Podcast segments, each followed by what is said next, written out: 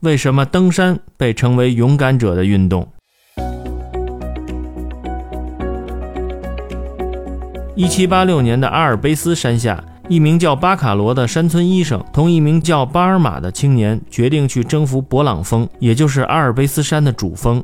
精心准备后，他们开始登山。他们经过艰苦的努力，终于爬上了海拔四千一百八十米的勃朗峰。这在当时简直就是奇迹，因为人们后来把他们登上勃朗峰的这一年作为登山运动的诞生年。此后，登山运动得到了蓬勃的发展，越来越多的人们进行登山探险活动。